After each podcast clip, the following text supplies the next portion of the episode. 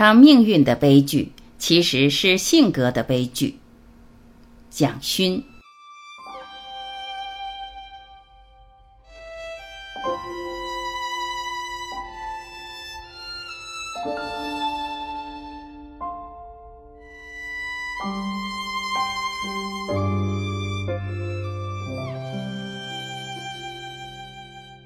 一，它是一块烧红的炭。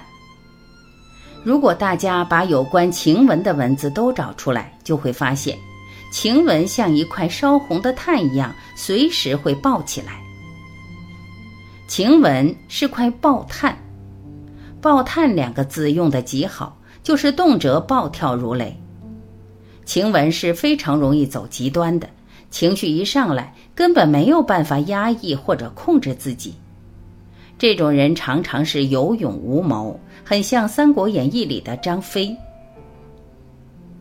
古代有种扇子是用绢做的，像贾家这种贵族家庭，扇子一定讲究的不得了，扇骨多半是用鸡翅木或者象牙做的。晴雯不小心把扇子弄在地上跌断了，宝玉心里不爽，骂了晴雯。晴雯很不服气。就说过去多少玛瑙、瓷器、玉器打碎你都没事儿，一把扇子你就发这么大的脾气。后来宝玉对晴雯说：“如果撕扇子能让你开心，你就撕扇子也无所谓。”正统的儒家绝不会同意这样的观点，认为这简直是暴殄天物，而宝玉却觉得千金一笑非常难得。这里用了一个典故。当年周幽王宠爱褒姒，她是一笑倾人城，再笑倾人国的美女。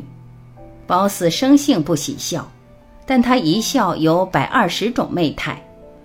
为了博得她一笑，周幽王曾以千金征集能让美人欢笑的点子，这便是千金难买一笑的由来。但耗去很多钱财，尝试了很多办法，她就是不笑。后来朝中有大臣献上一主意，烽火戏诸侯。周幽王故意将烽火燃起，看到诸侯们纷纷赶来，褒姒站在城楼上哈哈大笑。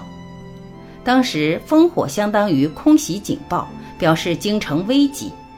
后来当战争真正爆发，烽火再燃的时候，诸侯们以为又是儿戏，按兵不动，西周由此而亡。小时候，妈妈给我讲这个故事时，就说：“你将来不能爱这样的女人。”可是我当时却觉得这个周幽王真过瘾，甚至觉得美原来可以如此惊动人间。这个古老的儒家教训人的故事中，还隐藏了一个非常微妙的意象：美竟然这么难得。撕扇子做千金一笑是非常颠倒儒家正统的。现实生活里，我们绝对不敢认同这样的观点。好的文学一定会触到人性的根本，由此引发读者更深入的思考。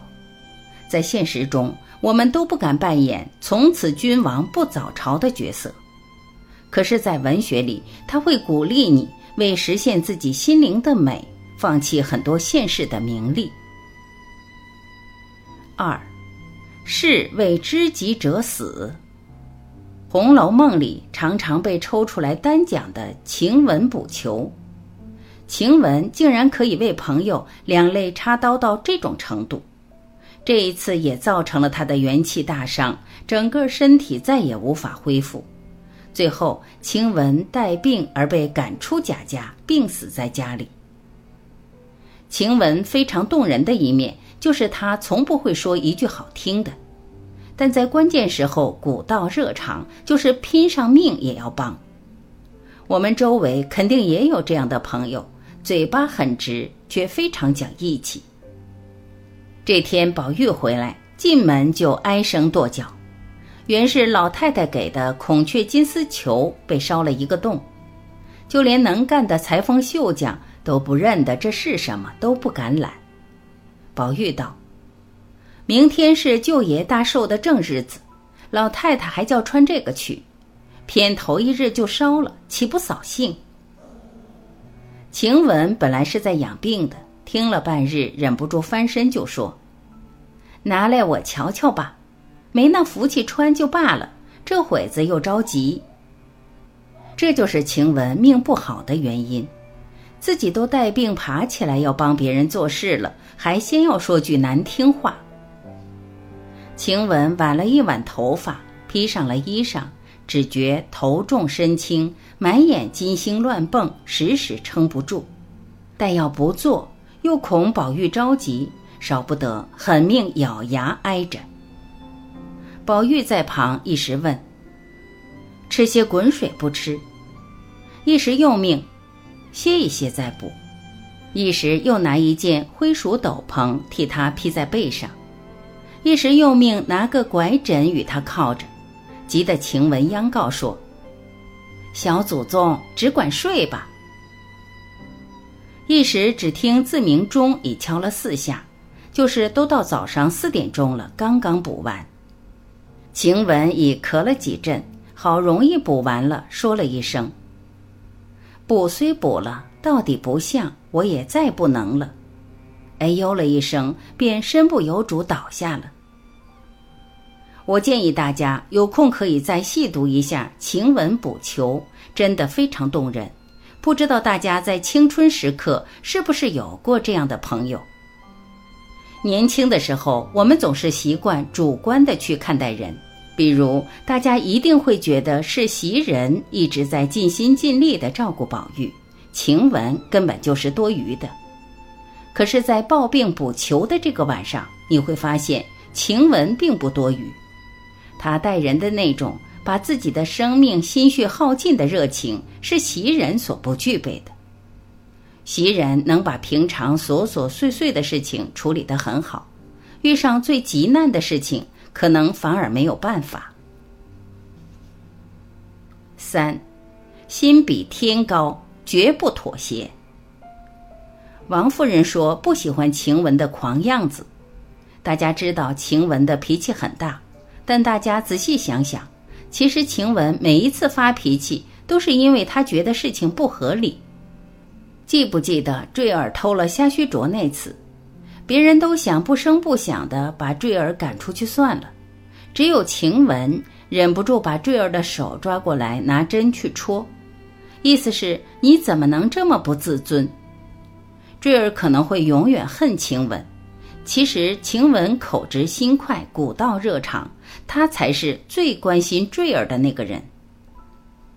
一个社会中如果没有了这样的人，大家都做好好先生是很糟糕的。可是，在王夫人眼里，她骂人能骂到那个样子，好狂啊！王夫人道：“宝玉房里常见我的，只有袭人、麝月这两个笨笨的，倒好。”这是一句了不起的话，作者是在反讽主流文化对人才的扼杀。叫他们留下袭人、麝月服侍宝玉不必来，有一个晴雯最伶俐，叫她即刻快来。王夫人要开始赶人了，她认为麝月、袭人都是笨笨的，所以他们两个留在宝玉身边没有关系。晴雯真的很倒霉，因为生病的时候仪容没有平常那么讲究。王夫人见她钗歪鬓松、山垂带退，冷笑道：“好个美人！”这四个字可以是赞美，可在这里却是罪恶。你天天做这个轻狂样给谁看？大家如果把王夫人口中情绪性的字眼挑出来，会发现骚浪都是对性的防范。这些字眼在我们今天的社会也并未消失，它反映了主流文化对性的恐惧。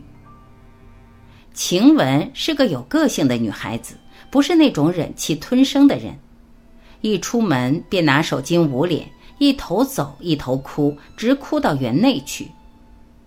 王夫人说：“这样妖精似的东西，我竟没看见，只怕这样的还有，明日倒得查查。”王善保家的建议半夜突然抽查，至晚饭后，王善保家的便请凤姐同入园，贺命园门皆锁上，事先就到怡红院中贺命关门，挨次一一搜过。到了晴雯的箱子。真是不是冤家不聚头，王善保家最看不惯晴雯，晴雯也看不惯王善保家的。只见晴雯挽着头发闯进，火啷的一声将箱子掀开，两手提着底子朝上，往地下尽情一倒，将所有之物尽都倒出。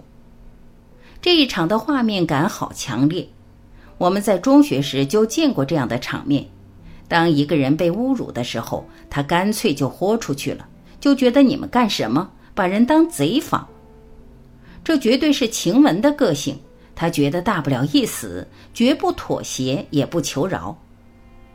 大家一定记得《红楼梦》第五回关于晴雯的判词是：“心比天高，身为下贱，身为丫头，却有着高傲心性，最后酿成了她命运中的悲剧。”